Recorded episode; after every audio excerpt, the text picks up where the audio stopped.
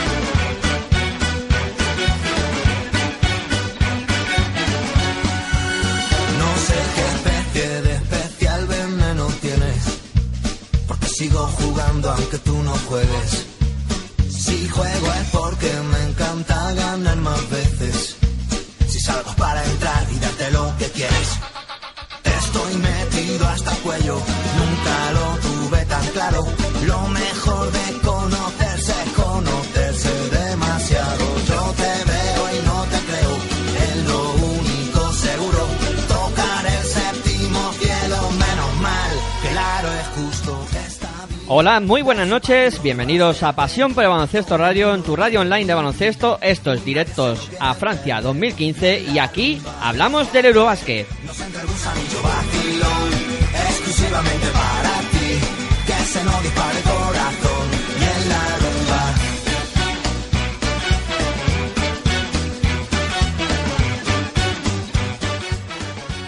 Los métodos de contacto con el programa a través de Facebook, Pasión por Baloncesto Radio, a través de Twitter, arroba baloncesto radio la B y la R con mayúsculas y también a través de nuestro correo electrónico, pasión por baloncesto arroba gmail.com. Hasta cuando vienes. Si bebo es porque me encanta verte dos veces. Cuando quiero tocarte desapareces. Estoy metido hasta el cuello, nunca lo tuve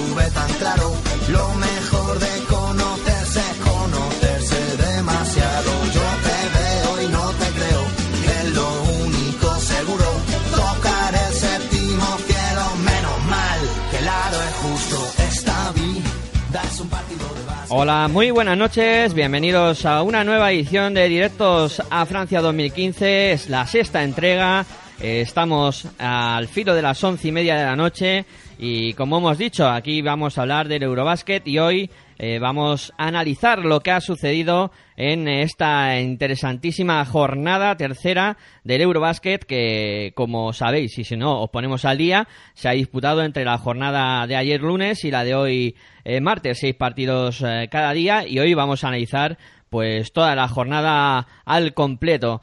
Eh, me acompaña en este programa, como siempre, el incombustible, la otra parte eh, de este proyecto, Aitor Arroyo, al cual saludo. Muy buenas noches, ¿qué tal?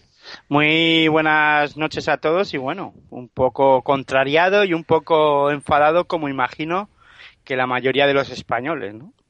Pues eh, imagino que sí, que todo el mundo estará un poquito con esa decepción o con ese cabreo diciendo qué ha pasado aquí, qué es lo que eh, ha sucedido. Y bueno, nosotros aquí vamos a intentar explicaros eh, y desde nuestro punto de vista pues dar la opinión y hacer el análisis de lo que ha sucedido tanto en ese partido de España como, como en el resto. Porque bueno, vamos a poner los resultados ya encima de la mesa de este grupo B, del grupo de la selección española. Eh, victoria de Serbia ante Finlandia, 93 a 64. Victoria de, Ale- perdón, de Turquía eh, contra Alemania 80 a 75 y luego eh, victoria de Italia ante España por 105 a 98. Bueno, una selección española que hoy Aitor a mí me ha dejado muchísimas dudas.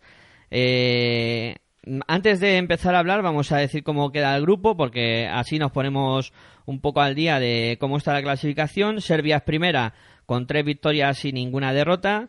Eh, luego están eh, Turquía con dos victorias, una derrota. Italia, que también tiene dos y una.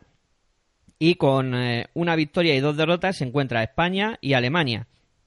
Y cierra este grupo eh, Islandia, que todavía eh, no conoce la victoria y está con esas eh, cero victorias y tres derrotas. Bueno, Decía Hitor que una selección española que hoy a mí me ha planteado muchísimas dudas y sobre todo querría poner encima de la mesa uno de los problemas más graves que hemos tenido hoy, que es la defensa. Y no es porque nos hayan metido los italianos cinco puntos. Es que eh, yo creo que en el primer cuarto, que es cuando menos puntos ha recibido España, ya teníamos problemas defensivos. Y a mí eso me ha llamado mucho la atención hoy. Hombre, para corregirte, cinco puntos Italia no nos ha hecho, nos ha hecho 105 puntos. Ha hecho cinco, perdón. Entonces, con cinco no nos hubiera ganado. No, fijo que no. Bueno, eh, un poquito para que, un poquito de humor para que esta, porque esta noche ha sido un poco aciaga, ¿no? Y los que hemos visto el encuentro y aquellos que han visto el encuentro, pues no, no han reconocido a esta, a esta España, ¿no? Y, y bueno, eh, yo estoy totalmente de acuerdo contigo. Eh, hoy España no ha defendido nada bien, o sea, no ha tenido intensidad defensiva eh, y ya, igual que tú dices, no solo por esos 105 puntos, sino que muchos de los tiros de tres, porque sí que es verdad, primero hay que reconocer que Italia, antes de nada hay que decir que Italia ha estado muy, muy acertada en el tiro exterior, ¿no? de tres, pero es que eso ya lo sabíamos, ¿no? Que Italia vive del acierto de tres y contra Turquía en algunos momentos tuvieron buenas rachas y estuvieron acertados y también estuvieron metidos dentro del encuentro, aunque lo perdieron contra Turquía. Eh, contra Islandia no estuvieron tan acertados, pero también ganaron el encuentro gracias, perdón, al, tiro exterior. Pero es que hoy, aparte de eso, hoy han estado muy acertados, pero ha habido momentos también en que nos estaban haciendo daño hasta por dentro, ¿no? Yo creo que hoy las, la defensa, Pau no puede llegar a todo. Eso primero partiendo de esa base. A Pau además ha hecho un partidazo en ataque y ha hecho lo que ha podido en defensa, pero es que las piernas del resto de, del equipo de la selección española no, no responden. Yo veo, sigo pensando a la selección española, no sé por qué motivo, cansada. O sea, no llegan a las ayudas.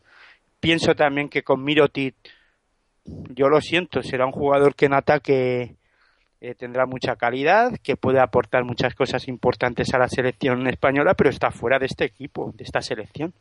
Yo creo que en defensa, sobre todo, eh, no aporta, no aporta nada. Ya no es que ha habido tiros sobre todo en el último eh, tercer cuarto y último cuarto, en el que el muchacho no llegaba, no llegaba a ningún sitio. O sea, eh, tiros muy liberados de Bargiani, tiros muy liberados de Bellinelli, eh, y ya no solo cargarle el, cargar todas las tintas sobre Miroti, ni Sergio Yul, ni Sergio Rodríguez, ni, ni San Emeterio. Yo creo que el juego exterior que tenía que haber hoy trabajado mucho más en defensa no lo ha hecho. Incluso hemos probado en poner una, una zona. Hombre, las zonas está bien, ¿no? Porque eh, para que un equipo como Italia, bueno, eh, pueda intentar hacer fallarle es a través de una zona, pero una zona algo más presionante, ¿no? Yo creo que hoy ni siquiera en la zona se ha habido en un momento dado que, que parecía que quería funcionar la zona, pero yo creo que para plantear una buena zona necesitas estar físicamente bien. Y yo a esta selección española no la veo así. Yo estoy de acuerdo contigo. Yo, España no, no está físicamente bien. Eh, los Sergios no están frescos, ninguno de los dos.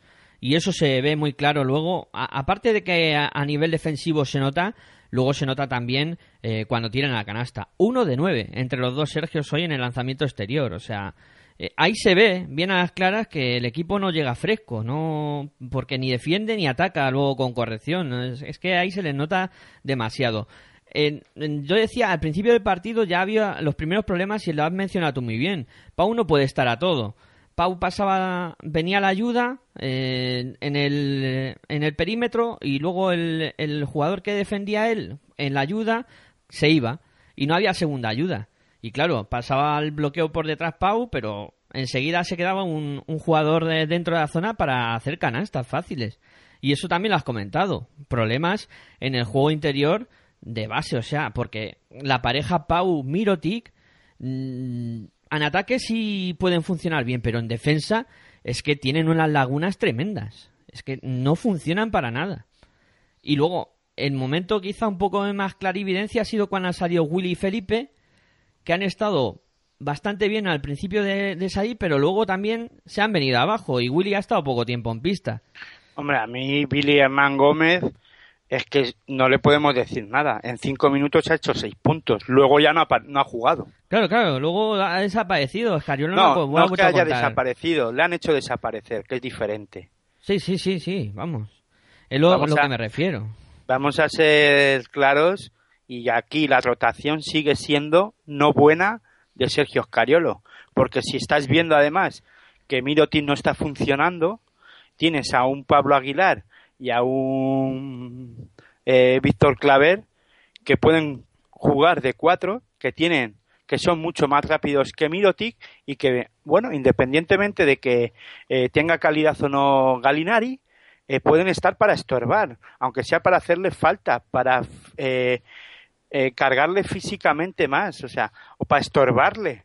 Eh, no simplemente hay que hacer un jugador, no solo está para atacar o, defender sin hacer faltas. Se pueden hacer faltas y cortar el ritmo de Italia. Es que Italia ha cogido, y, y, un dato a tener en cuenta, en, el, en la primera parte Italia no estaba nada acertada, ¿eh? pero estaba metida en el encuentro. Estaba metida en el encuentro porque la defensa de la selección española no estaba funcionando. Sí, sí, totalmente de acuerdo. O sea, España eh, no defendía bien y ha permitido que Italia llegue con vida al descanso. 45 42 han llegado al descanso en una selección española que hubiera estado más agresiva, pues hubieras hecho un poco de renta y te hubiera dado algo de respiro, algo de margen para que eh, luego la calidad, que se sabía en todo momento que eh, los italianos, es que lo, lo, advertía a todo el mundo, por activa y por pasiva, cuidado con esta selección, que tiene mucha calidad, que cuando empiecen a tirar de tres hay que tener mucho cuidado. Pues, aun sabiéndolo, lo que más me sorprende es que no se haya planteado un sistema defensivo para eh, romperlo. Tú mencionabas lo de la zona, pero no sé, una zona que no mordía. Era una zona. Mmm, no era una zona 2-3, era una zona muerta, lo llamaría yo. Yo, yo es que más que nada pienso que la zona la ha planteado Sergio Scariolo para que la selección española descansara. Porque veía que eh, no estaba fresca en defensa y la única manera de que no pasara apuros y por lo menos cerrarse un poquito y que, bueno, cerrarse atrás y no, porque incluso yo creo que en algún momento eh, Italia le ha hecho daño a España, sí, han estado muy acertada en el tiro exterior, pero ha habido un momento yo creo también que se han, se han ido creciendo Galinari, Cusin por dentro y le, yo creo que también les ha planteado problemas hasta por dentro. Y ha habido un dato muy curioso además, que ahí es donde me ha, da, me, se me ha caído los palos del sombrajo, cuando he visto un cambio de Pau Gasol a, faltando un minuto y medio ya para el, al final de, del encuentro en el que en vez de entrar eh, Billy Hernán Gómez o, eh, o Felipe ha entrado Miroti y en la y en la jugada nada más ponerse el balón en juego le han hecho daño por dentro a, a España. Ya, no sé es que estábamos en ese momento intentando remontar Sí, es que además los italianos han sido muy listos en ese aspecto. ¿eh? Ellos han, han, jugado, vamos, de libro. Panigliani le ha ganado la partida completamente a Scariolo. Y lo que tú dices, eh, cuando España eh, ha intentado defender en ese juego interior eh, con Mirotic, no ha funcionado para nada. Cushing se ha hecho dueño y señor de, de esa pintura. Es que ahí hemos tenido muchos problemas. Y luego también hay que remarcar que todas las fintas, o sea, todas las fintas que ha hecho España, que ha hecho Italia, España se las ha comido. Es que no ha habido ninguna jugada en la que un italiano hiciera una cinta y el jugador español se haya quedado quieto, aguantando con la mano arriba como se tiene que hacer hasta que no es que el tío se levanta con los pies. Pero eso es una falta de confianza, una falta de no estar eh, bien, tanto físicamente como mentalmente, ¿no? Yo creo que es una falta de creencia en, eh, en de estar bien, ¿no? Eso lo hace estar físicamente bien y con confianza.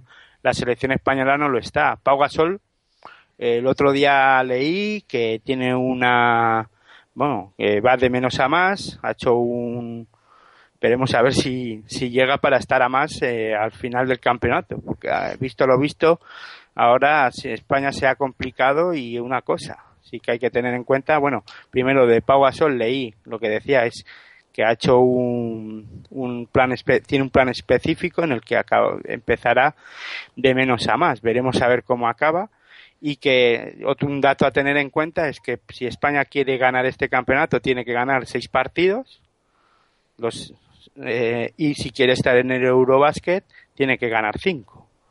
Esas, esas son las cuentas. En los Juegos Olímpicos, sí, sí. Bueno, digo, perdón, en los Juegos Olímpicos. Sí, sí, no, es que eh, esta derrota obliga a, ganarlo todo. O sea, es que ya no hay margen de error. Eh, España le quedan dos partidos contra Alemania y contra Islandia que va a tener que ganar. Y ojo con el partido de Alemania que va a ser duro, ¿eh? Bueno, el primero es Islandia y luego Alemania. Y veremos a ver, porque bueno, ya eso ya nos meteremos dependiendo de los resultados. Eso ya lo hablaremos el, eh, mañana mismo, que ya tendremos la, los, todos los resultados de, del grupo y dependiendo de eso, pues así tendrá que hacer la selección española. A lo mejor no necesita ni ganar a Alemania para, para estar en la siguiente fase. Sí, bueno. Eso ya dependiendo de los resultados, porque también Alemania está como está y veremos a ver si mañana es capaz de, de ganar a Italia y si Italia es capaz de ganar a Turquía o si Turquía, digo, de si perdón, si Turquía es, capaz de ganar a Serbia o Serbia gana a Turquía. mañana mañana se, se verá todo eso, ¿no? Pero bueno, ya para acabar, yo sigo pensando que la rotación no es buena, la defensa pues deja mucho que desear y sobre todo también pienso eh, dos factores más. Es la dirección de juego, creo que no es nada buena, no están sabiendo leer los momentos de partido eh, creo que eh, la selección española tiene que cambiar la mentalidad y ya no es esa selección en la que independientemente contra quien se enfrentara marcaba el ritmo de juego y la forma de jugar y doblegaba a cualquier selección. no importaba quién se pusiera enfrente, eso quiere decir que se tiene que adaptar al sistema de juego de, de las selecciones contra las que se enfrente.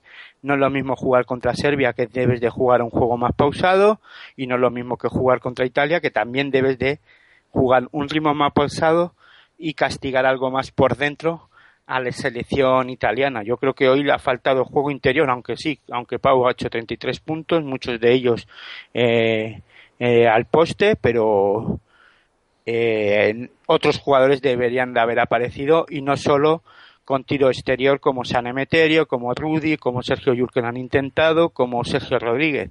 Creo que hay jugadores que pueden eh, penetrar más a canasta, hacer más cortes, mover más el balón, más circulación de balón. Creo que hemos querido jugar al juego que ha marcado Italia en algún momento y yo siempre he dicho que las copias malas, pues es mejor no hacer copia, ¿no? Y en este caso, España no tiene ese acierto en el juego exterior como lo podía tener Italia y debería de haber jugado no solo con Pau Gasol por dentro, sino que otros jugadores como Miroti, como Felipe, hoy Felipe en anotación, pues nulo. Sí, ha estado mal. No, pero no mal, si es que no han jugado para ello. Claro, claro. si, si no es que haya estado mal, es que no ha habido juego interior con Felipe y no hemos visto a Felipe ir a la línea de tiros libres eh, con asiduidad como ha habido en otros partidos. Si tú juegas con Felipe y puedes conseguir ventajas, Willy Hernán, Gómez ha estado igual, eh, ha estado acertado en cinco minutos que y jugando por dentro y jugando bien entre pivots. Yo creo que eso se tenía que haber eh, incluso haber probado con Billy Hernán Gómez y Pau Gasol en pista. ¿Por qué no? Si Pau Gasol juega de cuatro en la NBA. Exacto. Vamos, o sea, vamos a eh, con Pau Gasol hoy podrían haber castigado más a, a los hombres interiores eh, por dentro, ¿no? Incluso a Barjani, que estábamos eh, se ha cargado de faltas y no ha sido eliminado. Sí, podría haber sido una solución. La verdad es que pensándolo bien, podía haber eh, solucionado por ahí los problemas Escariolo. Y aparte de, de todo lo que has comentado, que yo también quería remarcar un poco el tema ofensivo y Sí, pero perdona, antes de que me cortes y sigas, continúe, me falta otro factor y quería acabar, es Rudy Fernández. Yo eh, me, me falta eh, un Rudy Fernández que se eche el equipo a las espaldas y que ayude a Pau Gasol. No está Juan Carlos Navarro para hacer eso.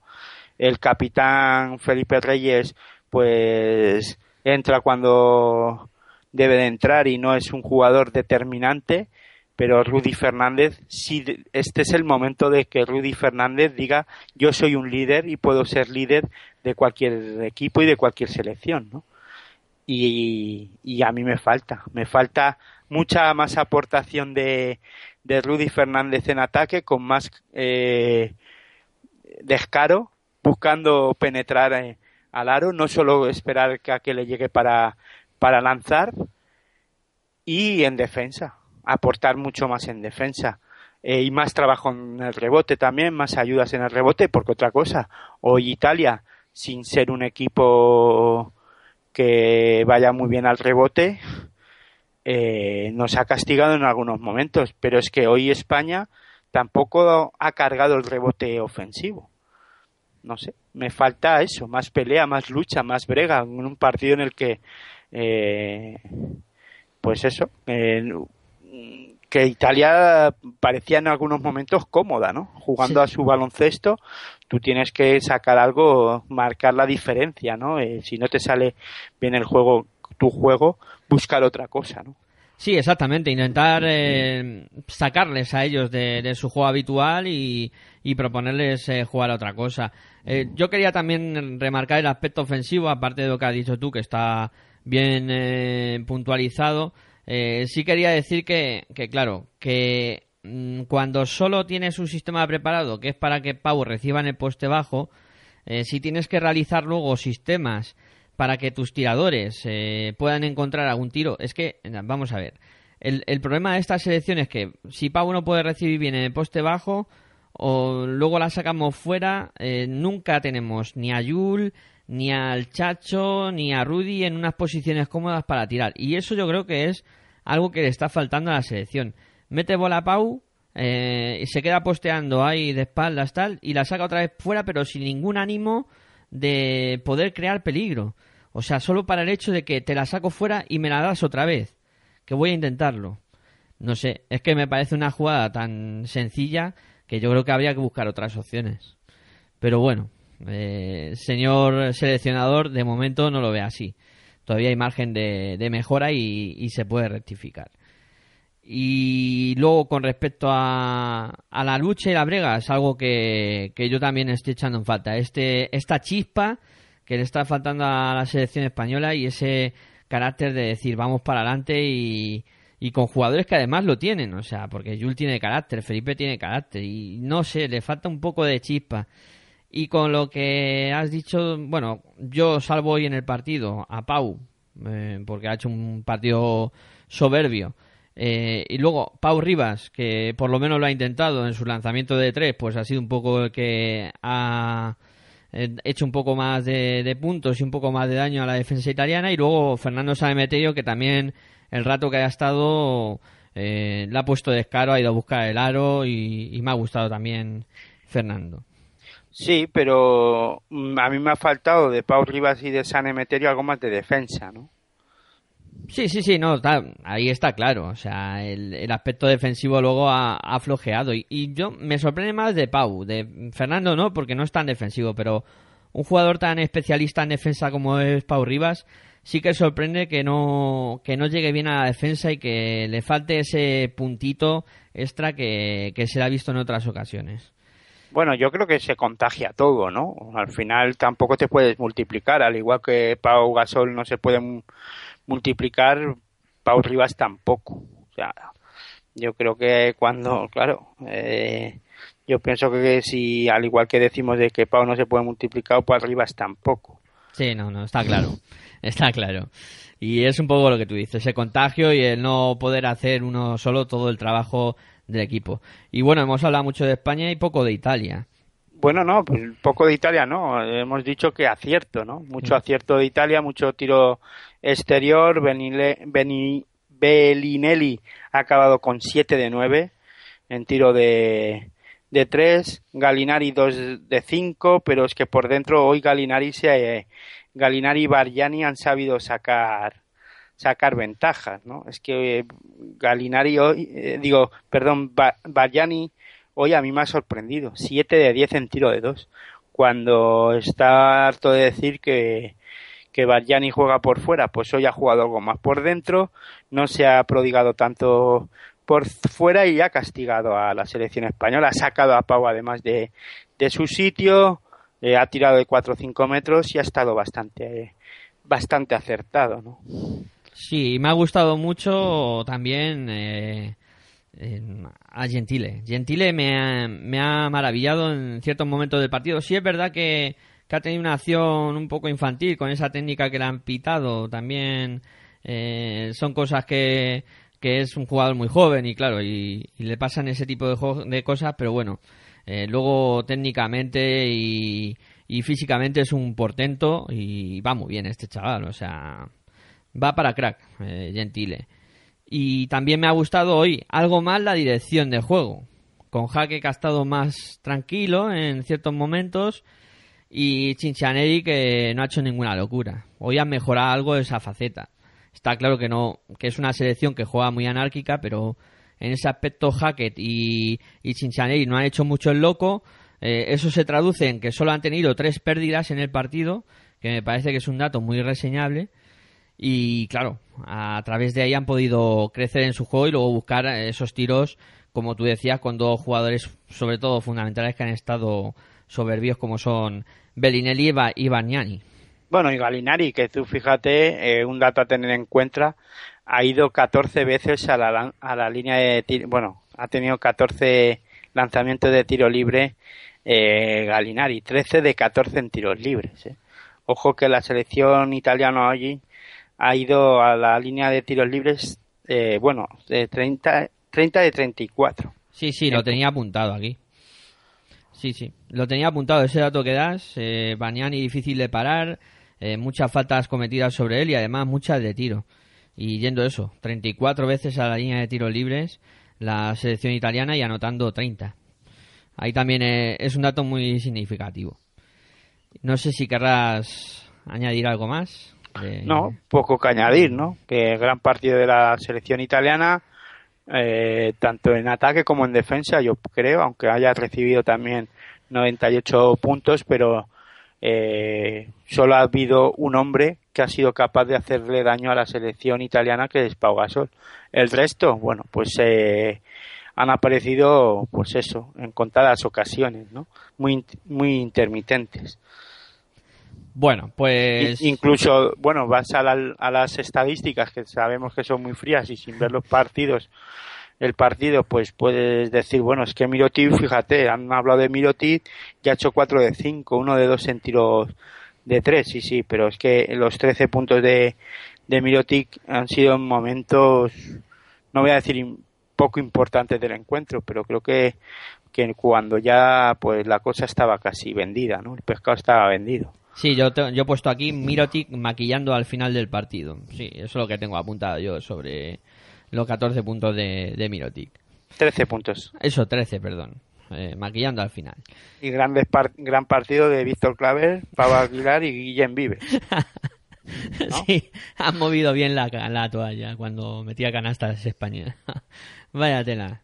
Te llevas tres jugadores para que no jueguen, pues macho, yo no, no entiendo nada. Pero bueno, eh, cuando se nos cabre el... bueno, también hay que decir que de la Vale y Polanora tampoco han jugado en Italia. Datome es que está lesionado. Sí, bueno, nos podemos consolar por ese lado, ¿no? bueno, que eso, que cuando se me pase el cabreo a lo mejor lo veo de otra manera, pero ahora mismo, no sé, no, Jascar yo lo diría más de una cosa ahora mismo. Eh, bueno. haya paz en el mundo. Sí, venga. Sigamos. Vamos, a llevarlo con calma. Venga, vamos a hablar de los otros dos partidos de este grupo, del España. Eh, Serbia-Finlandia, Serbia 93, Finlandia 64. Muy fácil para la selección serbia. Hoy Finlandia no ha sido la selección que en otros días pues ha puesto más eh, oposición. Finlandia ha dicho no, es Islandia, perdón. Eh, partido que ha tenido poca historia donde Serbia pues ha dominado de principio a fin y de salida ya con, con muchas aportaciones de, de Kalinic, sobre todo que en el primer periodo del partido ha estado muy bien. Eh, aquí en los serbios siempre aparece alguien y luego también eh, un Nedovic que está realizando un campeonato realmente extraordinario y que el eh, Málaga se estará frotando las manos con el fichaje que, que ha realizado. Luego por dentro con Radulika que los islandeses se colgaban prácticamente todos de su brazo cuando intentaba levantarla, eh, pues ha estado haciendo mucho, mucho daño. Eh, se ha llegado con una distancia de 10 puntos para Serbia al descanso y luego tras el descanso pues mucho más claro para los serbios. Hoy Palson y Stefansson no han estado tan acertados para el conjunto islandés y luego, pues eh, decir que el que ha cogido el relevo hoy ha sido Gunnarsson para los islandeses y ha sido el máximo anotador de, ellos con 18 puntos, mientras por los serbios, pues Nedovic ha, anotado 15 y ha sido el mejor. Eh, muy fácil hoy para Serbia, ¿verdad, Aitor? Bueno, a la primera parte, yo creo que, o primer cuarto sobre todo, creo que es Islandia ha sido o Serbia se ha llevado mucho premio o un premio que casi creo que no, que no se lo mereciera pero creo que ha sido demasiado castigo para para Islandia. Sí que es verdad que Islandia eh, como siempre vive de ese tiro exterior y cuando no le entra pues le castiga y mucho una selección de Serbia pues que lo está haciendo bien no ¿qué vamos a decir? Pues tiene juego interior, tiene juego exterior y contra una selección como la islandesa, pues no, no, no ha sido, no ha sido rival, pero sí que es verdad que ha estado Islandia ha aguantado sobre todo el primer eh, y segundo cuarto y luego pues claro aguantarle dos cuartos más a la selección de,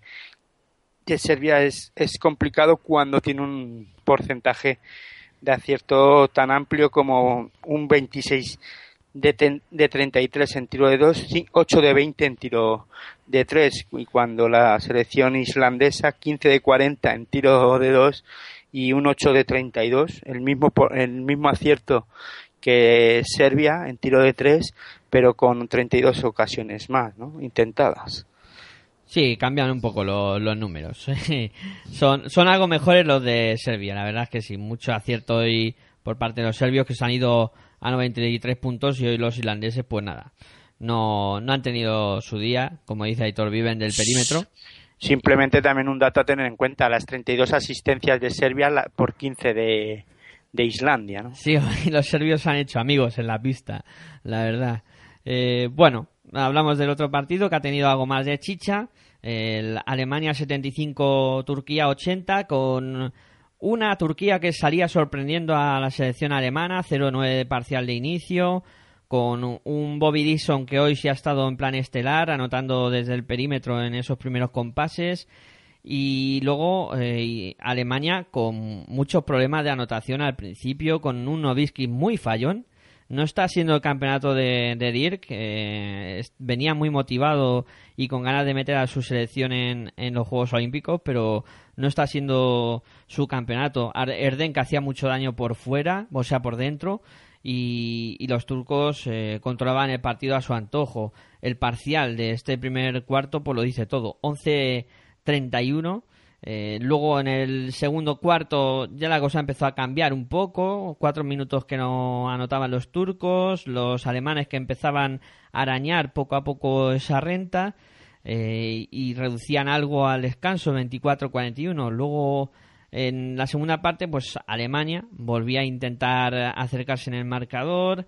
en los turcos aparecían dudas, eh, empezaban eh, pues los jugadores a, fallar demasiado, Dixon desaparecía del partido y otros jugadores pues sí sacaban un poco más la cara, como Osman, por ejemplo, que se ha echado un poco al equipo a la espalda en los momentos eh, claves. Y luego pues Alemania que lo fiaba todo a su base, a Denis Schroeder que claro, ha acabado metiendo 24 puntos, pero hay que decir que, que ha fallado muchísimo. Y, y Novisky que, que como yo digo no ha tenido su día. Y al final pues a lo tonto, a lo tonto, Alemania se ha metido en el partido y ha llegado al final pues con ese carrusel de faltas a, a ponerse a, cinco puntos. El Roeder es mejor de los alemanes con 24 puntos, Osman el mejor de los turcos con, con 17. Aquí ha estado más igualada la cosa, pero claro, todo no se puede salir un partido y que te hagan un parcial de 11-31 porque te lo cargas. Sí, bueno, y más cuando te estás jugando algo importante como una posible clasificación a la segunda fase, pero eh, ese yo no estoy tanto de acuerdo como que el partido ha sido tan igualado o igualado, ¿no? Ha sido al final igualado porque Turquía ha empezado a, a vivir de las rentas, ¿no? Y un poquito a no estar acertado, pero es que Alemania tampoco lo ha estado en los momentos claves.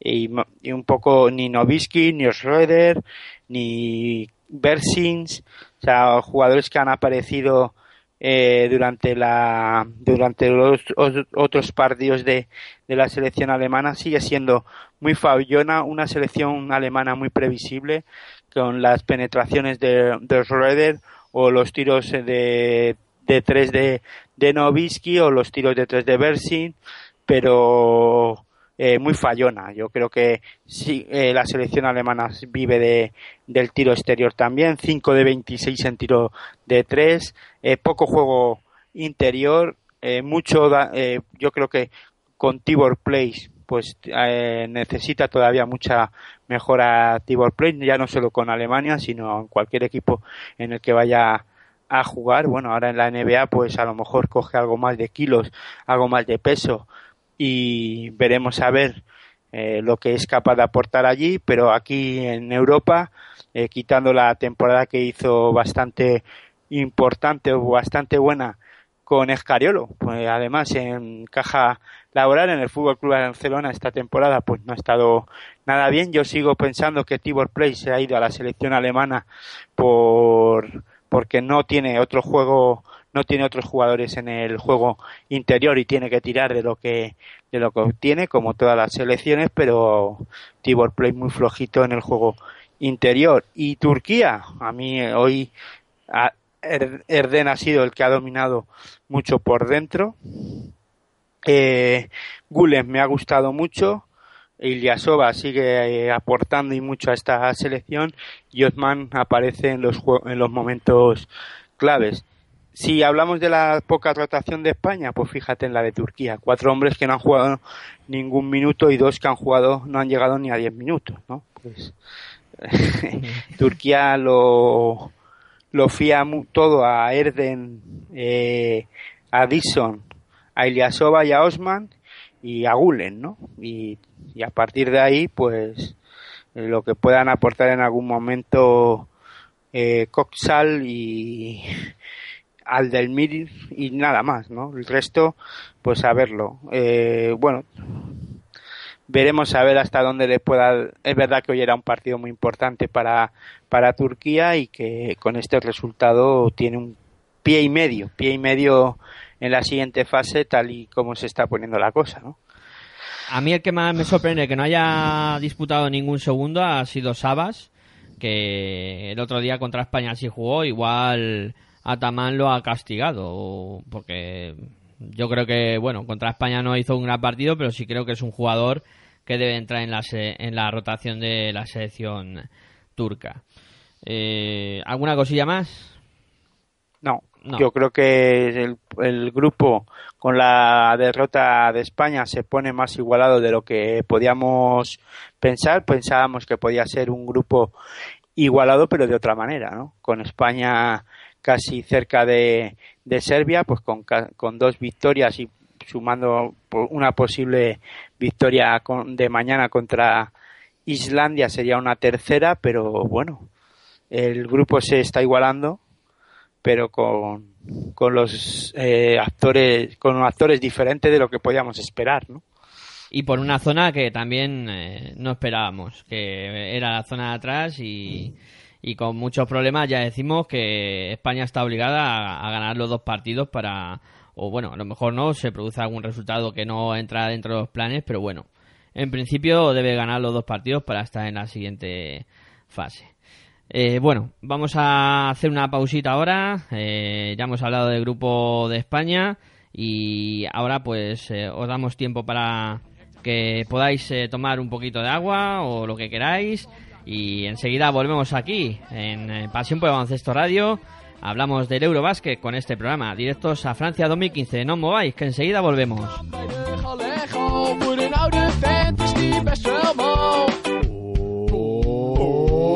De buurman, buurman, buurman aan de drank. Als je met hem praat ga je dood van de stank. Er is de buurman, buurman, buurman aan de drank. Zit hij nou te kotsen op de achterbank? Er is de buurman, buurman, buurman aan de drank. Zat hij nou te draaien of loopt hij gewoon mank? Er is de buurman, de buurman, de buurman is aan de drank.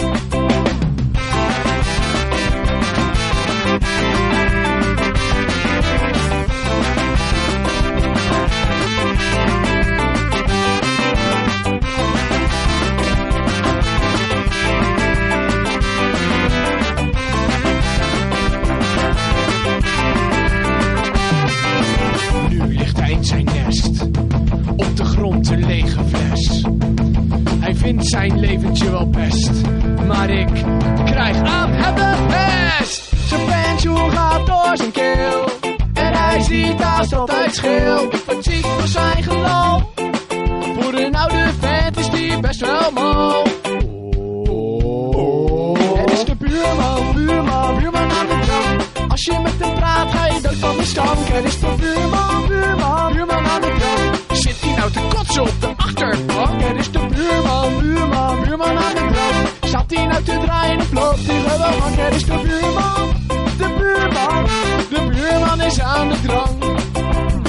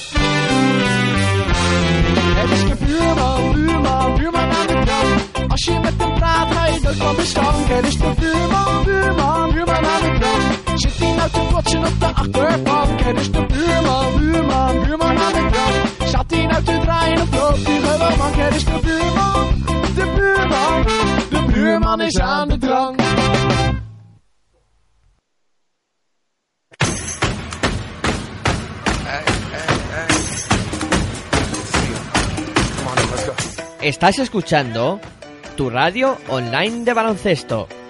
Pasión por el baloncesto radio.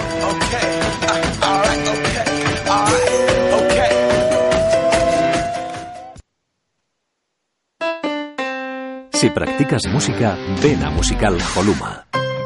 Musical Holuma, venta de instrumentos y accesorios musicales, libros y partituras, material de sonido y amplificación, todo lo necesario para cualquier nivel. También tenemos taller de reparación. Musical Holuma, en Valdemoro, Plaza Duque de Ahumada 9, teléfono 91 895 41 22, 91 895 41 22. También artículos de regalo en Musical Holuma. Regala música, regalo útil.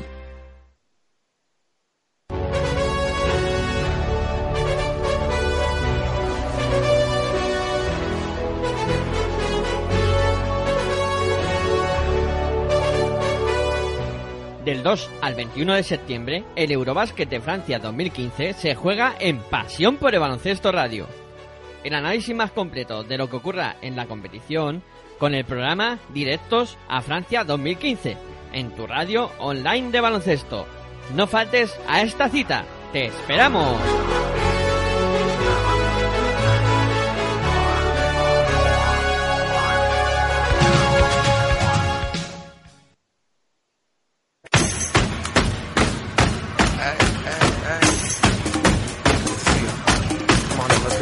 Estás escuchando tu radio online de baloncesto.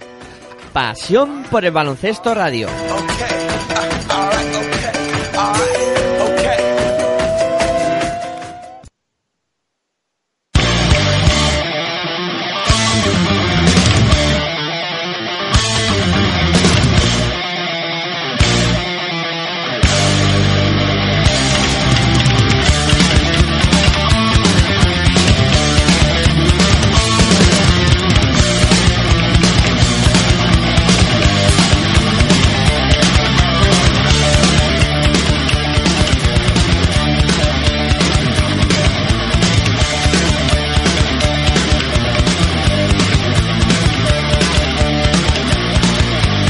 El dolor no tiene rival entre las calles de la ciudad viven los hijos del hambre y de la soledad.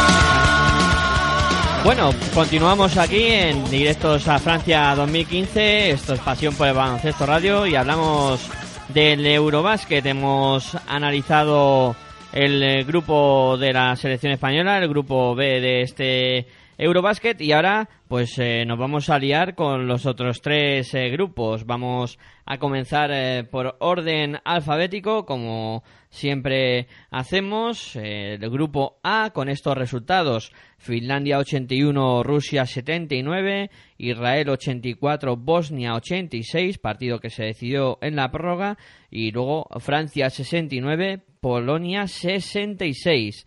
Este grupo que queda encabezado por Francia con tres victorias y ninguna derrota, Israel que tiene dos victorias y una derrota, Polonia que también tiene dos y una, luego está Finlandia con una victoria y dos derrotas, igual que Bosnia, y cierra Rusia que todavía no conoce eh, la, la victoria en este Eurobasket. Comenzamos precisamente con el grupo, con el partido de Finlandia-Rusia, donde eh, fue un partido muy igualado en todo el desarrollo del mismo, con continuos cambios en el marcador, muchas alternativas, dos equipos en todo momento que se demostraba que necesitaban eh, la victoria, ya que los dos estaban con eh, cero en, en su casillero. Eh, arrancó Rusia mejor de salida, más sobrio, más cómodo en el juego, eh, quizá pues eh, más contundente también y se llevó el, primer cuarto. El primer parcial fue para los rusos. En el segundo, los fineses eh, salieron más enchufados, escaparon con un Huff eh, que estuvo pletónico en el lanzamiento y haciendo muy bien las cosas. Y también eh, estuvo eh, bien en ese momento Koponen, que parecía que podía irrumpir en el partido con, con muchas, con muchas soluciones ofensivas para Finlandia. Eh, se llegó al descanso con ventaja de los eh, finlandeses y luego, eh, tras el descanso, apareció un hombre al que mencionamos el otro día, como es eh, Vitaly Fritson, para realizando un cuarto realmente extraordinario con 11 puntos, pues distanciar a los rusos y pareciendo que podían sumar la, primera victoria. Pero luego apareció de nuevo Koponen para igualar el partido y en un eh, final de infarto él fue el héroe, el que se echó al equipo a la espalda y tras eh, fallar los rusos el último ataque eh, la pidió para jugársela y acabó anotando la última canasta, dejando a Rusia en una situación muy muy complicada en la que va a necesitar ganar los dos partidos y rezar todo lo que sepan. Aitor, ¿qué, qué te parece este Finlandia-Rusia y cómo quedan las cosas? Bueno, a ver, eh, Finlandia sigue viviendo de lo que todos sabemos. En esta ocasión le sale bien porque Rusia en algunos momentos se le olvida pues que hay que defender, que hay que ser más, más duros en, en defensa y el cierre del rebote en algunos momentos pues le hizo daño. La, la no aparición de Monia que en, en momentos claves eh, para mí Rusia lo está lo está notando. No tiene jugadores eh, como nos tenían acostumbrados, hombre. El cambio de generación, el, el relevo de, de jugadores, también las bajas importantes, pues se están notando mucho, sobre todo la de Morgov, un jugador interior importante, eh, pues lo están notando. El, el cierre del rebote yo creo que también les hace mucho daño. Eh, conceder, ya no solo contra Finlandia, sino en el, cómputo del, del, del campeonato, lo están notando y sobre todo pienso y creo que les falta saber cerrar los no no cerrar los partidos perdón sino eh, jugar tener a alguien que sepa jugar los momentos calientes del, del encuentro no y luego también lo comentaré en otra en otra selección que le falta eh, pues es jugadores de calidad y jugadores que se echen al equipo en la espalda como Finlandia con Coponen no que en los momentos calientes, independientemente del acierto no, eh, son jugadores que saben eh, que son importantes para su selección y aquí ahora mismo Rusia lo necesita como el comer un jugador como este. Lo podía ser Fritson, podía serlo, pero eh, no, yo creo que no le toca a él. Fritson es un jugador de rachas. Eh, aquí le toca bailar con la mafia, le debería de, de tocar a, a Monia, ¿no? Pero no lo es, no es el jugador, no lo está haciendo, no eh, un jugador con la categoría que tiene él y con la experiencia que tiene él debería de ser él, pero no lo, no lo estará haciendo. Sí destacar a Boronsevic, gran partido de Boronsevic eh, contra Finlandia, no fue no fue suficiente el, lo que aportó Fritson y Boronsevic y bueno, pues en esta ocasión Finlandia con ese acierto en momentos claves del tiro exterior y con paginándolo además leyendo en algunos momentos el juego con el, combinándolo con el tiro de dos ya no tanto por dentro sino no tanto en la pintura pero sí eh, acercándose a cuatro o cinco metros pues y sacando además en algún momento faltas pues eh, supo llevarse un partido y tener la calma y, tener jugadores que saben leer el, los finales de, partido y lo que necesitan en ese momento, como un jugador como Coponen con toda la experiencia que tiene, además no solo anotando puntos, sino eh, haciendo jugar a, a su equipo, pues pues se llevan un partido merecido, yo creo, finalmente, pero por eso, porque Rusia no me no, a ver, si nos, si nos fijamos en los resultados que está obteniendo Rusia ahora mismo, está eh, siempre eh, rozando la victoria, pero le falta un jugador que sepa jugar los momentos importantes del encuentro, ¿no?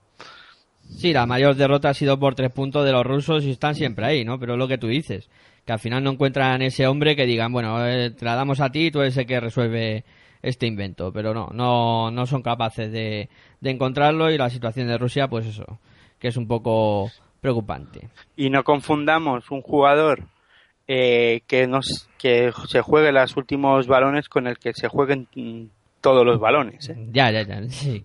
Hay que diferenciar un poco en ese aspecto. Eh, bueno, el Israel-Bosnia, que este partido se las trae con 84-86, decidido en la prórroga, como comentaba antes.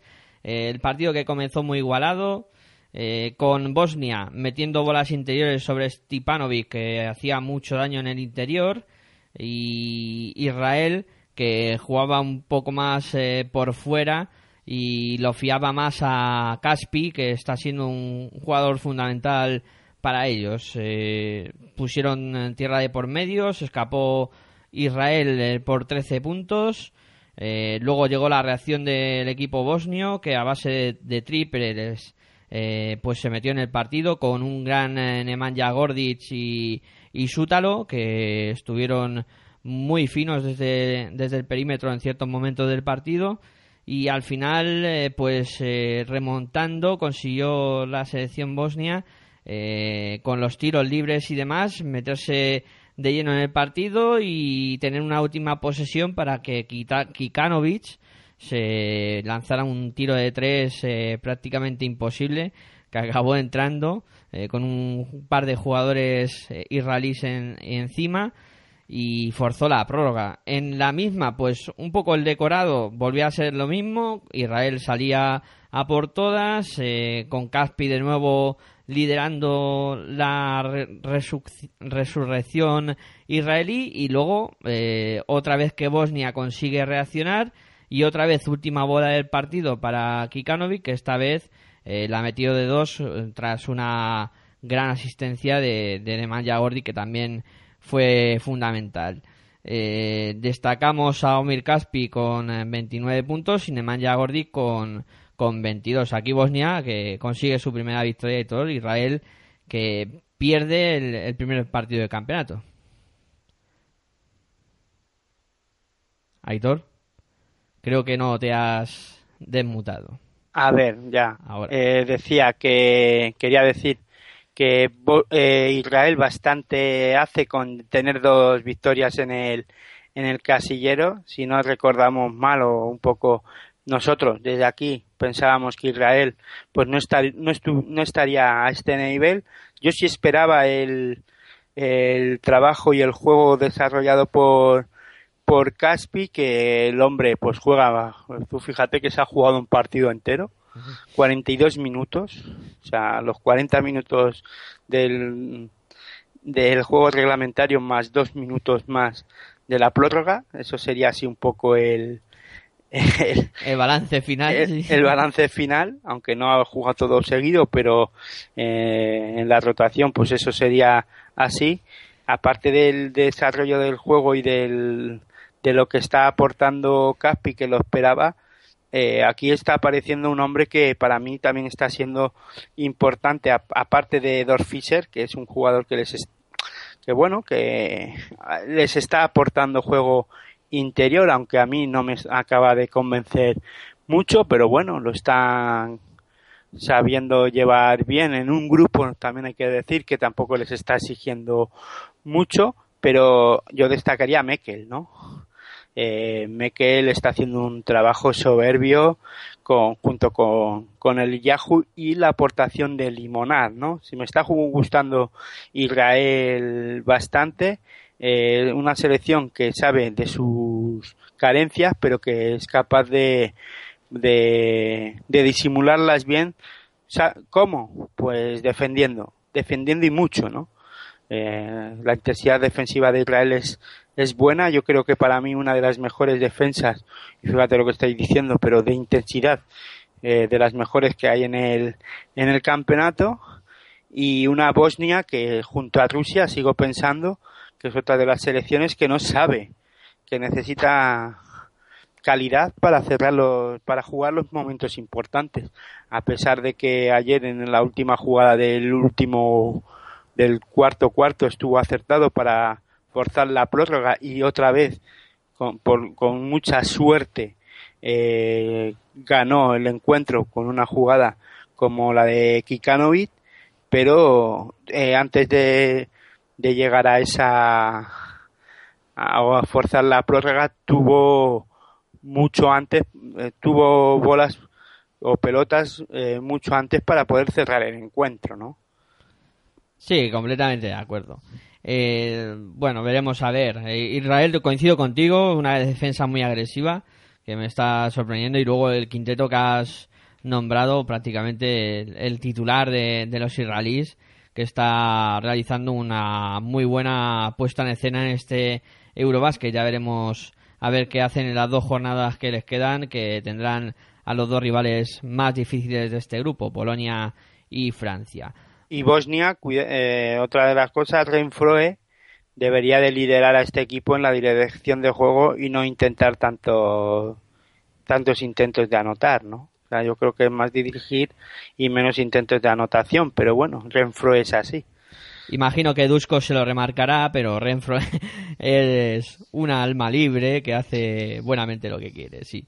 Eh, bueno, vamos con el Francia-Polonia, otra victoria del conjunto francés otra eh, victoria muy muy ajustada del conjunto que dirige Colette, que le costó más de la cuenta ante una Polonia que a mí me ha sorprendido muy gratamente con su juego y que me está llamando mucho la atención lo que está consiguiendo. Un comienzo eh, muy dubitativo de los dos equipos, eh, erráticos. Francia, que estuvo cuatro minutos prácticamente eh, completo sin anotar, llegó 4-3-58 aproximadamente, casi 4, en los que no conseguía hacer eh, puntos. Ahí Polonia no aprovechó para hacer más hueco en el marcador, se quedó con 5 puntos. Luego llegaría la reacción del, cuadro francés, de la mano de, Tony Parker sobre todo. Eh, un Tony Parker que con la primera canasta que conseguía en el partido se convertía en máximo anotador de los Eurobasket, descartando a una leyenda como es eh, Nikos eh, Galis, el griego.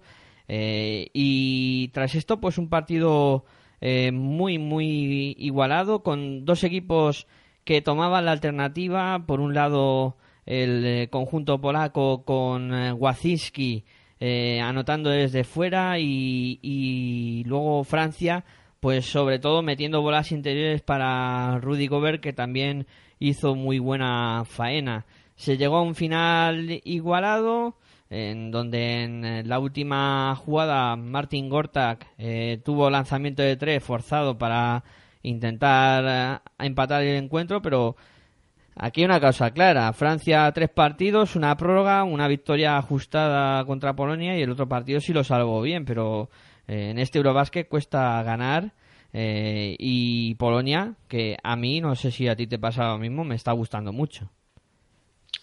Bueno, Polonia ya lo dije el otro día, ¿no? Está aprovechando que también su grupo no está no hay no hay selecciones bueno la más importante tal y como importante eh, por nivel la francesa eh, y después por desarrollo del juego quitando Israel que se, creo que si no me fallan las cuentas Polonia tiene que enfrentarse a Israel no exacto a Polonia le pues falta Israel y Finlandia pues ahora veremos a ver cómo se desarrolla cómo desarrolla el juego eh, y eh, Polonia contra Israel, a ver cómo, a qué nivel se encuentra, porque Israel, ya lo hemos dicho, tiene una de las defensas que más te exige, ¿no? Y dentro de este grupo, para mí, Israel es en la que, eh, junto a Polonia, pues están desarrollando un buen juego, un buen baloncesto, a pesar de sus, de sus carencias. Y yo creo que Francia está sacando los partidos a pesar del poco acierto que están teniendo en el tiro, ¿no? O sea que cuidado porque, eh, bueno, eh, por ahora no está, sobre todo en este partido contra Polonia, dos, dos eh, tiros acertados de tres, si no me falla la, me, la memoria, dos de trece en tiro de tres. Eso es un bagaje bajo, pero bueno, parece que no, no lo necesita, ¿no? Cuando aparecen hombres como Tony Parker anotando 16 puntos, 6 de 11 en tiro de dos Nando de Colo, que también está muy acertado. Y el Aval, pues 6 de 6. 4 de 6 Gobet. O sea, es que tiene mucho y bueno por, por dentro o, o, jugadores que a lo mejor son jugadores de exteriores como Nando de Colo y Tony Parker. Tony Parker que sabemos que penetra muy bien, que te puede sacar faltas, eh, dejando esa bandejita eh, que todos sabemos, eh, encarando el aro y puede aparte de anotar sacar falta, ¿no? Igual que Nando de Colo tiene ese tiro de 4 o 5 metros que es difícil de parar tras bote, ¿no? Cuando sale de bote, con botando, fintando y botando la pelota, luego tiene un tiro bastante fiable y son cosas que está aprovechando eh, Francia. Veremos a ver, eh, yo creo que a partir de octavos es cuando empieza el campeonato de Francia y es cuando debemos de medir si en Francia ha estado bien o no. Saca los partidos eh, raspando con suficiente pelado, pero su campeonato empieza realmente en octavos de final, ¿no? Sí, me gusta lo de suficiente pelado, está bien y la explicación de, de cómo hace de color la finta y, y el bote y luego tiro también ha, estado muy bien. Me veía ya de colo incluso como, como lo hacía. Bueno, Francia, que aprieta mucho el culo, estoy de acuerdo contigo. Para... Y, para terminar también decir, eh, mala elección de tiro de Polonia. O sea, al final, Gortard jugándose un triple en vez de Waziski. Bueno, hay un poco ahí se han intercambiado los papeles, ¿no? Sí, un poco a que le tenían muy marcado y le llegó a Gorta y dijo, bueno, me voy a tirar yo a ver qué pasa. Y no entró, claro, era lo, normal por esa elección de, lanzador. Pero bueno, Polonia por lo menos le aguanta un partido a Francia, veremos a ver, porque Polonia, bueno, ahora contra una, no sé realmente contra quien juega mañana, luego lo, lo dirás, pero si es contra Israel, partido importante. Sí, sí, Polonia-Israel mañana. Pues eh. partido interesante e importante. Eh, bueno, venga, vamos al grupo C.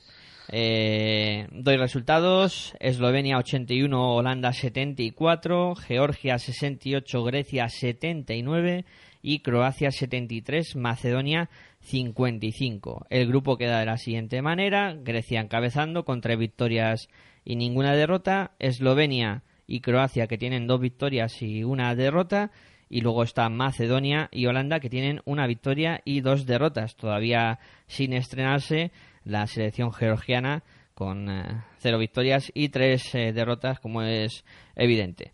Eh, empezamos con el Eslovenia-Holanda, 81-74 para los balcánicos, que en el partido tuvieron un, un comienzo explosivo, con un 12-0 de parcial en el primer cuarto.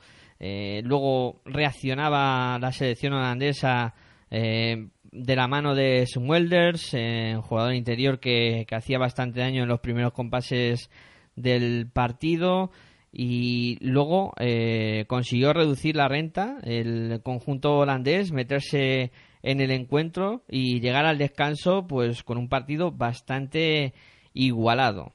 Los balcánicos que tiraban mucho desde el perímetro como suele ser habitual aunque no conseguían acertar demasiado no tenían su día acabaron con un 10 de 31 en, en tiro de 3 y luego pues eh, esto sumado a la irrupción de un Clough que se marcó una segunda parte impresionante con 22 puntos, eh, llevaba dos al, al, descanso y luego metió 23, perdón, 23 puntos en, en la segunda parte. Pues eh, todo esto sumado se llegó a un partido más igualado de lo esperado en, en el final, donde tuvo que aparecer eh, la estrella dormida de los eslovenos, Zoran Dragic, para cerrar el, el partido. Prepelis con 16 puntos el mejor de los eslovenos y Klov eh, con 25 fue el mejor de los holandeses. Una Holanda que vende cara a sus derrotas y Eslovenia que lo pasó mal. Sí, pero bueno, eh, lo que al final lo que vale es la victoria y algo importante en Eslovenia, ¿no? Yo lo que a mí sí me gustaría destacar que es que anotan todos, excepto Klubnik que no jugó, el resto anota ni siquiera dos puntos. Sí, son participan mucho en el juego todos, eh, hace muchas rotaciones. Eh, el, seleccionador de, de, los eslovenos al final rotan todos y, y, luego tienen todo licencia para tirar. O sea, no verás a un esloveno que no diga voy a tirar a ver qué pasa. Bueno, para, para no mentir, Zagora tampoco anotó en 13 minutos que, que jugó, pero el resto de los 12 jugadores anotan 10, ¿no?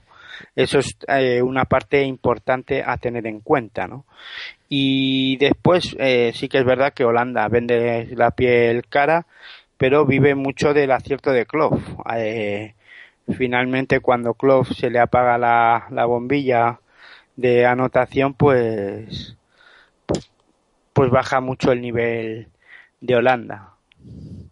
Sí, y yo desprevenida en el primer partido de del campeonato, pues su primer partido, ahora no recuerdo contra quién fue, creo que fue a no bueno, no lo sé, no Macedonia, lo voy a... Macedonia. Contra Macedonia, una Macedonia pues que pues que no está nada nada bien. Eh, pero que vive mucho de Klopp y Holanda, ¿no? Y eso pues hace hace muy previsible a, a, la selección holandesa, ¿no? Que bueno, pues que bastante hace con estar disputando los encuentros en el Eurobasket y compitiendo al menos, ¿no? Les quedan eh, las eh, peritas en dulce de Croacia y Grecia para cerrar eh, esta fase. O sea que casi nada, le vienen los dos rivales más difíciles en los dos próximos partidos. Eh, vamos con el farolillo y el líder. Georgia contra, Fran contra Grecia. 68-79 para los griegos. Con eh, un partido que empezó con parcial de 15-25 para Grecia. En un buen inicio de Cisis y Calates, sobre todo los dos bases que se echaron al equipo a la espalda. Eh, anotando mucho y repartiendo bien el juego. Luego, los georgianos intentaron oponer resistencia, pero fue inútil. En el segundo cuarto, parcial de 7 a 25 para los griegos y el partido prácticamente cerrado. Eh, aparecieron hombres como Antetokounmpo por dentro, que hizo mucho daño a la defensa georgiana. Y luego, pues tras el descanso, sí que es verdad que Georgia, eh, por orgullo, dijo, bueno, vamos a intentar maquillar esto o saldar esto de la mejor manera posible. Eh, apareció Víctor Sanikice para dar empuje al equipo. Eh, anotó 10 puntos prácticamente de manera consecutiva. Se pusieron a rentas de entre 15 y 13 puntos. Y ahí vivieron durante el resto del partido. Grecia que no tuvo que tirar eh, de sus mejores hombres, bueno, de su mejor hombre en este caso, Spanulis, que no estuvo bien en este encuentro, pero tampoco lo necesitó. Los mejores en Geila, como casi siempre para los georgianos, con 20 puntos, y en este caso el mejor de los griegos fue eh, Calates, que anotó 19, mucha diferencia entre estas dos selecciones, ¿no, Aitor? Sí, pero vuelvo siempre en algún momento no tengo que estar de acuerdo contigo. Bien, eso está bien. No, porque es que no, pero ya no discrepar, porque es que eh, cuando Spanulis no hace 20 puntos parece que no juega bien al baloncesto o no está haciéndolo bien y si nos fijamos hay otras facetas en el baloncesto y que es como y más en un jugador como Spanulis. Hoy Spanulis ha regalado 10 puntos a sus compañeros, 5 asistencias. Eso me pasa con, por meterme con Spanulis, ¿ves? No, y tengo que dar la razón encima. O sea, que tienes toda la razón del mundo. Pero es que me dicen, no ha estado bien, ha hecho dos puntos. ¿Los dos puntos cómo? Anotando dos tiros libres. Los dos tiros libres en los que le han hecho la falta y ha ido a tiros libres. Es que no ha tirado de dos, no ha tirado de tres. Sí, tenía que haber puntualizado. No, hoy no ha estado eh, tirador o anotador, eh, en este caso tirador, porque ni siquiera ha tirado Spanulis, ha estado en otras funciones, correcto. Sí que es verdad que ha conseguido, hoy no ha estado bien en algunos momentos, yo creo que eh, ha tenido cinco balones, cinco pérdidas de balón, ha cometido dos faltas, bueno, no ha sido el Spanulis a lo mejor eh, importante en, las noches importantes, ¿no? Pero es que hoy tampoco lo ha necesitado. Han aparecido otros hombres, como tú dices, dirigiendo al equipo griego, como a la selección griega, como Cisis y Calates, que han sido los protagonistas en esa faceta del juego. Y a mí sí me gustaría destacar, y ya no solo en este encuentro, sino la regularidad que está teniendo dentro del del campeonato por ahora, y lo digo por ahora porque ahí vamos a ver lo que pasa de Kufus, ¿no? Que no acaba, acaba siempre los partidos con 10-12 10-12 puntos, ¿no? Sí, Confus está bien y el juego interior de Grecia sigue funcionando a la misma maravilla. Bruchis algo más gris que en otros días, pero bien y Princesi, bueno, aportando lo que suele. Nada, los griegos lo llevan bien y en este grupo, pues... Otra vez tenemos que discrepar porque Burusis en 17 minutos ha sido capaz de hacer cuatro, cuatro puntos, eh, ha anotado dos tiros libres, bueno, ha estado participativo en los momentos que ha estado y además ha recogido cinco rebotes. Yo creo que es bastante bien para un jugador que solo ha jugado eh, 17 minutos. No, no, si ya Bruce le había dicho que ha hecho un buen partido, correcto, sí, que incluso asistencias también ha dado alguna, ha estado bien. Brusis está bien. no me meto más con los griegos, ¿eh? que te toco ahí tu médula un poquito ahí. No, pero es que eh, todo, además en un partido contra Macedonia son otros los que tienen que aportar, ¿no? Incluso en este caso, casi Caris eh, ha, hecho, ha rotado bien al, a la selección griega, quitando ante ante tocó un poco, ha jugado 28 minutos, el resto, pues muy, muy repartido los, los minutos, ¿no? Sí, correctísimo Caris en ese aspecto. Eh, ha movido muy bien al equipo y ha hecho que todo el mundo participe. Eh, vamos con el último, venga, Croacia eh, contra Macedonia, victoria plácida de los croatas, aunque no ha sido un partido cómodo, sobre todo en la primera parte donde mm, Macedonia ha plantado cara, ha sido muy igualado en, en esta primera mitad, como digo, con Boyan Bogdanovic echando al equipo a la espalda en los primeros compases del partido y con un Samardziski para los eh, macedonios que ponía el contrapunto y, los puntos en, el cuadro macedonio. Eh, luego, tras el descanso, donde se llegó igualado, 30-32, con victoria, con, en este caso, ventaja para los eh, macedonios, tras el descanso, como decía, pues todo cambió, los croatas se pusieron las pilas, empezaron a aparecer los jugadores que habían estado escondidos, como Sarik eh, o Antietomic, eh, uno por fuera y otro por dentro, que acabaron destrozando la defensa y la resistencia de una Macedonia que está no está al nivel de, de otras de otras competiciones y que le va a costar mucho la clasificación. Sarik con 16 puntos fue el mejor para los croatas, Samardiski eh, con 10 eh, fue el mejor para los eh, georgianos. mucha diferencia entre los dos equipos. Una Macedonia que, bueno, se debe un poco las carencias. bueno. De un Sari, sobre todo, y vuelvo a destacar, Sari por fuera estuvo extraordinario. Pero no se dan el tiro de tres. No, no, no, pero en esos lanzamientos de 5 metros, los que tú comentas que hay que hacer no tanto centrarse por fuera, sino ese lanzamiento de dos que, hace mucho daño. Bueno, yo creo que Croacia, después de la derrota contra Grecia, ha cubierto bien y con nota el, el expediente ante una Macedonia que, bueno, que sí que es verdad que no está siendo la Macedonia que, que podía, que en campeonatos anteriores hemos visto, una Macedonia que no está compitiendo al a, a, un buen a un buen nivel pero eh, las dudas que, que podíamos tener contra de Croacia hoy las ha despejado no otra vez. Hemos visto pues eso a un buen Tomic en ataque a un Sharik eh, con, con acierto a un Simon también con bastante acierto y bueno pues eh, un partido que tiene que ganar Croacia, pero viniendo de una derrota como la, la anterior de, de Croacia, pues empezaban, podían sobrevolar las dudas ¿no? sobre la selección croata y ha, ha, cumplido con el expediente con nota y con una buena circulación de balón ante una Macedonia que ha, intentado pues que no estuvieran cómodos los, los croatas y han sabido, pues sobre todo lo que tú bien, como tú bien has comentado, a partir del tercer cuarto creo que Croacia eh, pues ha sabido, bueno, pues ha aprovechado el momento, ¿no? El no acierto de, de Macedonia, el no tener un jugador, eh, sobre todo por, por dentro, que le pudiera castigar a los a los croatas, pues eh, en este caso Croacia ha sabido pues aprovechar la oportunidad ante una Macedonia que no ha tenido tampoco un jugador eh, que haya que tenga esa racha de, anotación y que pase de los 10 puntos, ¿no?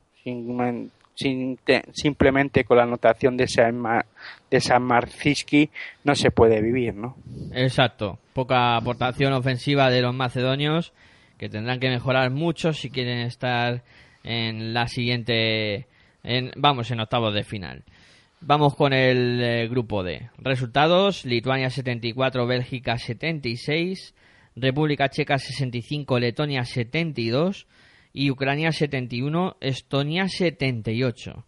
El grupo queda de la siguiente manera: cuatro equipos empatados con dos victorias y una derrota, que son República Checa, Bélgica, Lituania y Letonia. Con una victoria y dos derrotas se sitúa Estonia y todavía sin estrenar el casillero de victorias está Ucrania con eh, tres eh, derrotas y, como he dicho, ninguna victoria. Comenzamos por el Lituania-Bélgica, 74 a 76, victoria sorprendente de los belgas en un partido que comenzó con una Lituania más enchufada, metida en el encuentro con Valenciunas, eh, que rompía la zona de los belgas con muy buenas anotaciones ahí en, en la zona.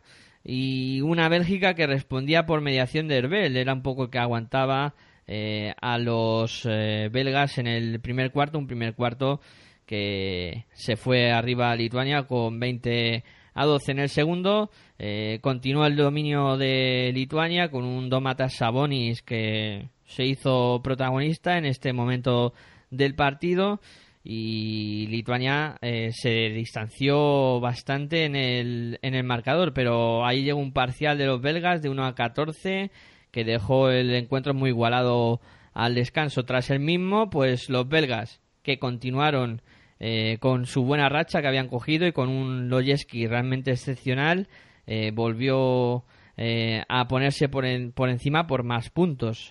luego apareció de nuevo Valenciunas para llevar otra vez a Lituania cerca en el marcador. Y en el final del partido también apareció Kuzmiskas y todo esto hizo que Lituania se fuera algo en el electrónico.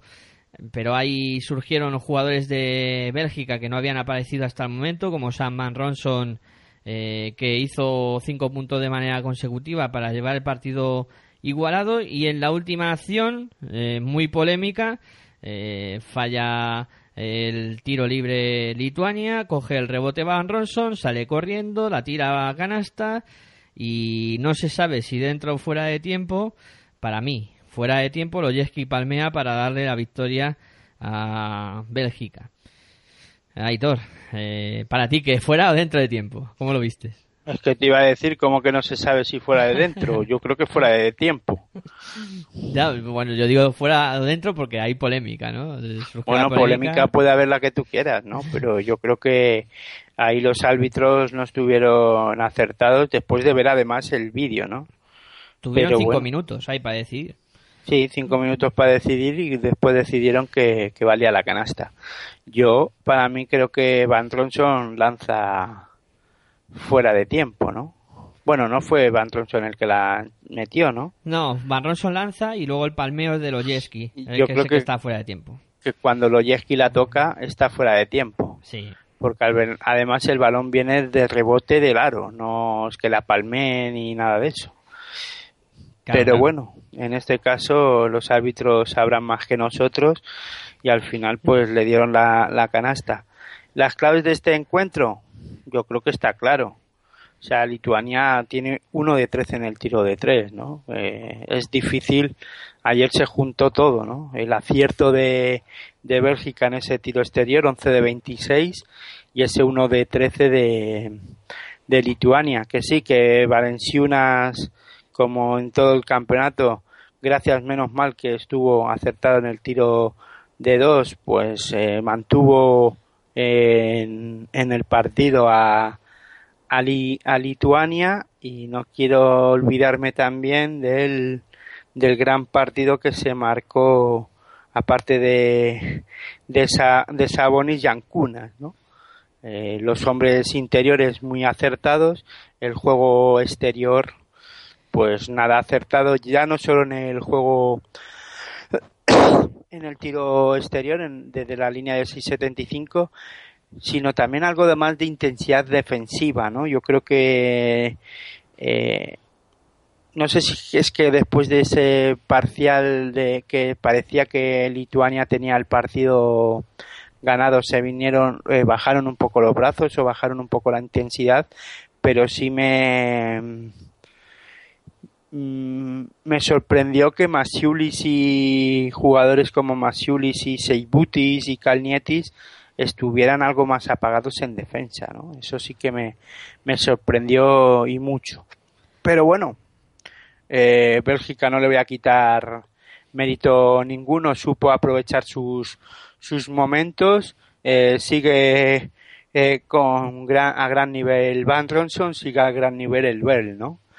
Eh, y bueno, en este caso también apareció Loyeski, que, que bueno, que le hacía falta a Bélgica, aunque en algún otro partido estuvo eh, acertado y a gran nivel, pero es que en este soberbio, ¿no? Soberbio Loyeski con la ayuda de Van Ronson y de, de, Axel Elbel y después ya apareció Tabú por fin en un partido eh, que aparece anotando, pues eh, al final se llevan un partido con mucho eh, con mucha igualdad y por la suerte de que los árbitros concedieron esa canasta, pero sin, sin merecerle, desmerecerle en ningún momento a Bélgica. Hay que decir que Lituania siempre tiene algún partido dentro de un campeonato de estos como el Eurobásquet o los mundiales o las Olimpiadas en las que eh, pues que lo pasan mal y pierden, ¿no? Sí, algún partido de estos raros, atípicos, sí. Sí, que no están nada acertados en el tiro exterior porque ver a una selección como la lituana eh, con un solo triple de 13 intentos, de ahí que desistieron en tirar más de tres y jugar más por dentro, ¿no? Sí, eso casi que hace daño a la vista y todo. Verse uno de 13 en los eh, lituanos. Eh, no he dicho ni los mejores de este partido, Balanciunas con 25, Lojeski con 20 fueron los dos jugadores más destacados. Vamos al República Checa-Letonia, victoria para Letonia 72-65, sorpresa en este Eurobásquet, donde República Checa venía invicta y realizando un buen baloncesto, pues encontró una Letonia que le salió respondona. Y eso que la República Checa comenzó muy enchufada en el partido, más metida que los eh, letones, con eh, sus dos armas principales que está teniendo en este Eurobasket, que son eh, Satoransky y Vesely, pues haciendo de puñales y de anotadores para, para los checos, uno por fuera y otro por dentro como siempre, pero el, eh, mediado del segundo cuarto, los letones realizan un parcial realmente extraordinario, con sobre todo Janis Bluns y Strielnex eh, que estuvieron muy finos en el lanzamiento de tres y además eh, Strielnes, este último, llevando a su equipo con una dirección eh, espectacular. Eh, luego, pues los checos intentaron reaccionar, se metieron en el partido, pero los letones estuvieron muy listos, empezaron a cortar las posibles bolas interiores que le podrían llegar a, a. Eh, los checos se encontraron con un problema en ataque donde solo eh, tenían a Satoransky acertado porque jugadores como Venda pues eh, no tuvo su día y al final los letones se acabaron llevando el, el, partido de una forma bastante clara, más de lo que dice el, el marcador y han comprimido el grupo sobremanera con este resultado. Yo nunca te, yo nunca te voy a comprar que, eh, que gane Letonia República Checa sea una sorpresa. Eso para mí no, no es ninguna sorpresa cuando además en el desarrollo del juego vemos a una Letonia en algunos momentos defendiendo pues sin ningún error. O sea, que gran defensa de, de Letonia que, si quería ganar este encuentro tenía que ser a través de, la defensa y del gran acierto en el tiro exterior. Y se, sumando esa, esas dos cosas, República Checa quitando el acierto de, de Satoransky en algún momento y el desequilibrio que pueda tener este jugador, que además hay que recordar que juega en el Fútbol Club Barcelona y tiene calidad para ello. Es un jugador determinante, pero el resto de la selección de, de la República Checa se asemeja mucho a la de la letona, ¿no? Y Letonia tiene que ganar de 10 partidos a, a República Checa por lo menos 8, ¿no? Y en esta ocasión lo hicieron bastante bien y bueno, yo creo que gracias al gran trabajo defensivo y al acierto exterior, pues se llevaron un partido que, bueno, importante porque se meten en, en la pomada, ¿no? Sí, además que les quedan los dos rivales más asequibles a priori, como son Ucrania y Estonia, y se pueden meter primera de grupo a poco que te descuides. ¿eh? Lo tiene muy bien Letonia, se la ha puesto muy bien tras esta eh, victoria. Gianni Blum es el mejor de los letones con 14 puntos, Satoransky con 22 fue el mejor de los checos. Eh, y nos queda el último partido, el Ucrania-Estonia, eh, con victoria de los estonios por 71 a 78, una victoria que no se producía en el Eurobasket desde 1993 en el cuadro estonio que sorprendió a Ucrania en un partido que comenzó bastante con bastante desacierto en los dos conjuntos aunque los ucranianos eh, que tenían a Ralde como máximo exponente en la dirección de juego y en el tiro, pues consiguieron eh, distanciarse un poco. Eh, llegados al descanso, el, partido se igualó, Estonia apretó algo y consiguió meterse cerca de los ucranianos.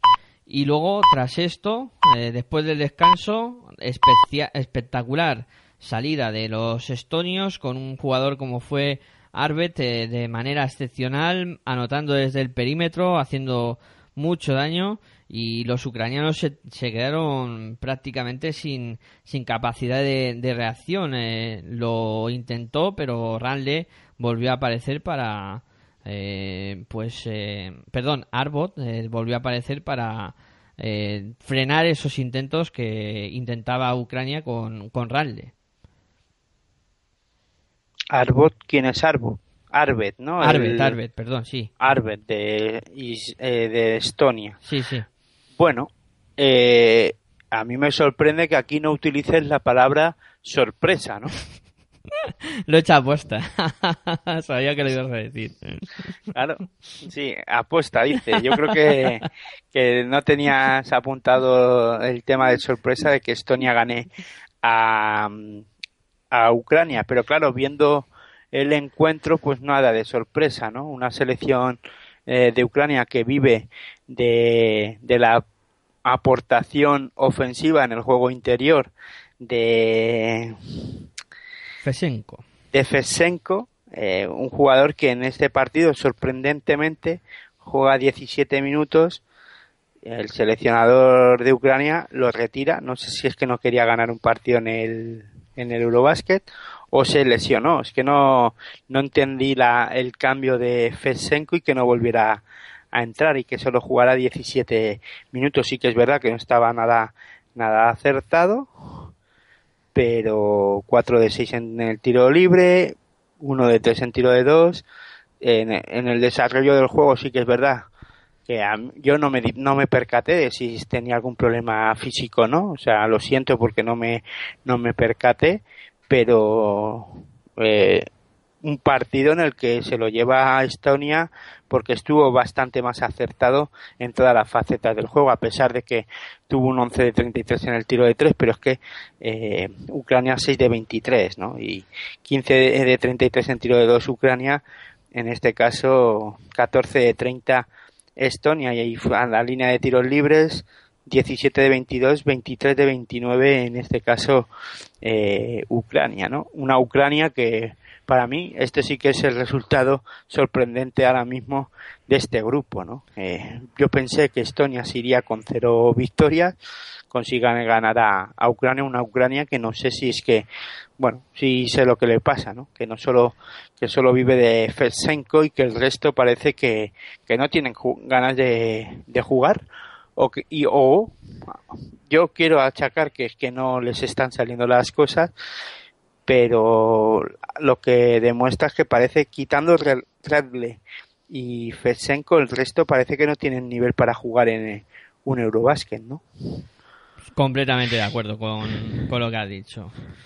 Eh, bueno, vamos a repasar lo que será la jornada de mañana, decir horarios y, y quién juega en cada grupo. Eh, vamos por grupos, así podemos comentar un poquito. En el eh, grupo concreto, en, el A, tenemos un Bélgica-República Checa a las dos y media. Un a las seis, perdón, no es a las 6, es a las... Eh, lo voy a decir de, seguido porque si no me voy a liar y va a ser peor, no lo vais a entender.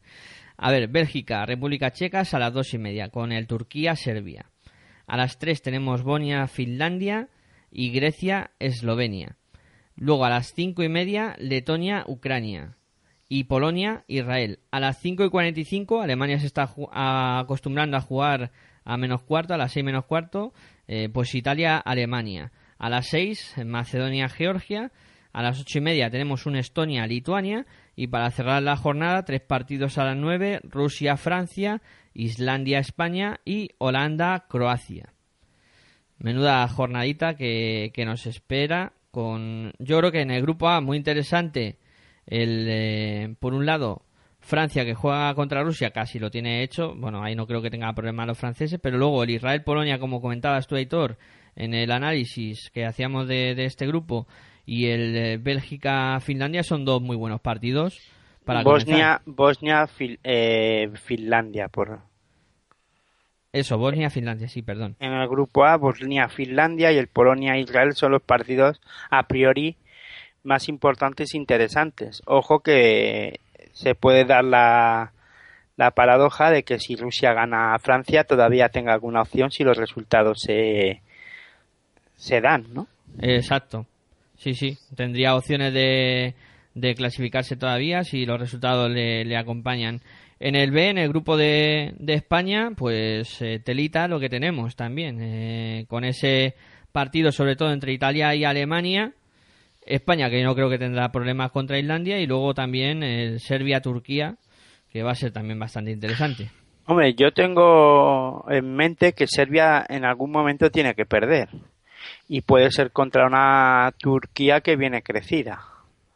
Sí, sí, puede ser, ¿eh? incluso, no sé. Mm, le puede plantar problemas eh, Turquía a los, eh, a los serbios. Y luego el Italia-Alemania, que yo creo que es el partido fundamental de esta jornada. Hombre, es que eh, Turquía con Erden, a mí me ha gustado mucho hoy contra Alemania. Erden, Osman y, y Gulen pueden hacerle daño a, a, Serbia siempre y cuando no se descuide, claro. Si se vamos, no tiene que descuidarse, pero si eh, Serbia se estea un poquito, no va a ser como con Islandia o, con, o contra otra selección, ¿no? Eh, en este caso, Turquía le puede hacer daño, ¿no? Exacto. España sin problemas, ¿no? Coincides, ¿no? Con Tailandia. Hombre, no quiero pensar que Islandia le pueda poner problemas, pero ojo, que si hoy Italia con el acierto de tres le ha hecho daño, Islandia también puede estar acertada y si y si no están listos los, sobre todo el juego exterior de, ya no solo hablo en, en ataque, sino en defensa, cuidado que Islandia no tira los partidos, ¿eh?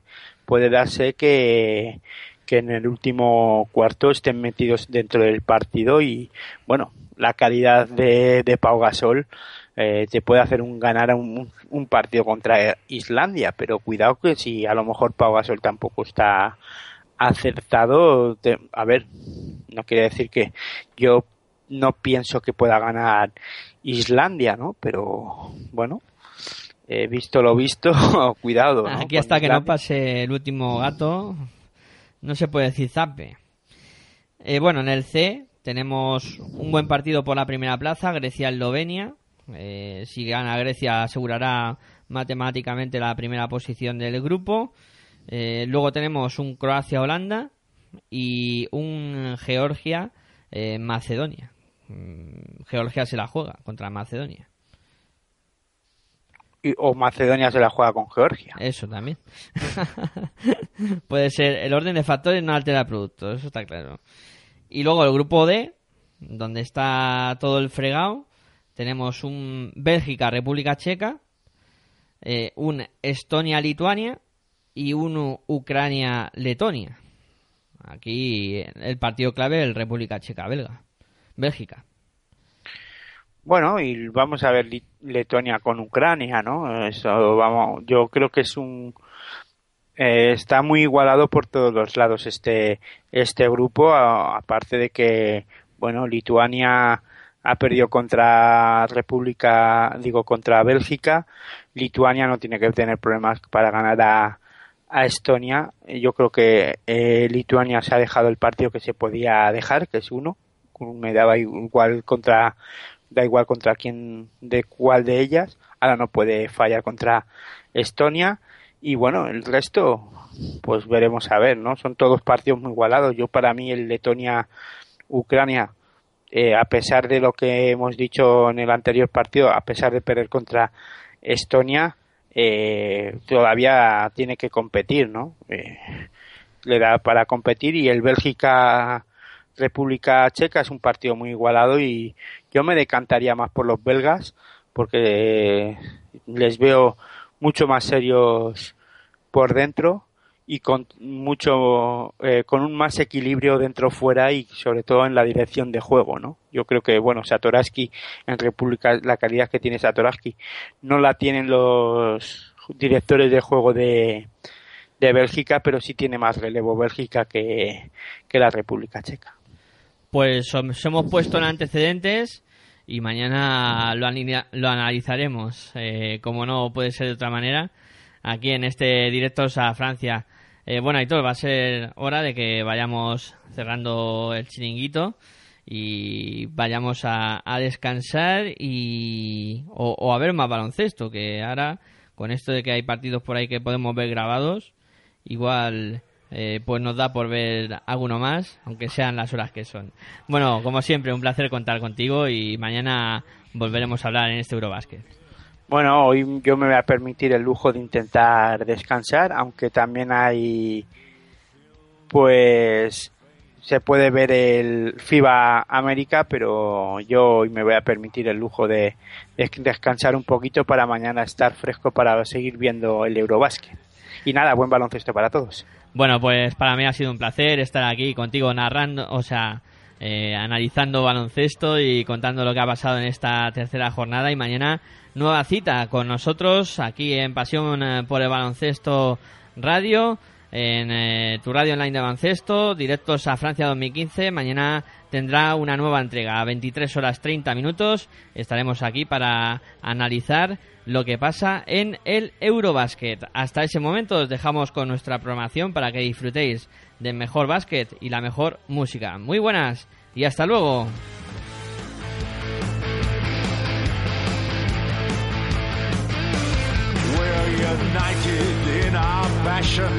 We're united in the pride. We're united in one color. Join us on the winning side. I feel power in my soul. My heart beats for basketball. Hear the proud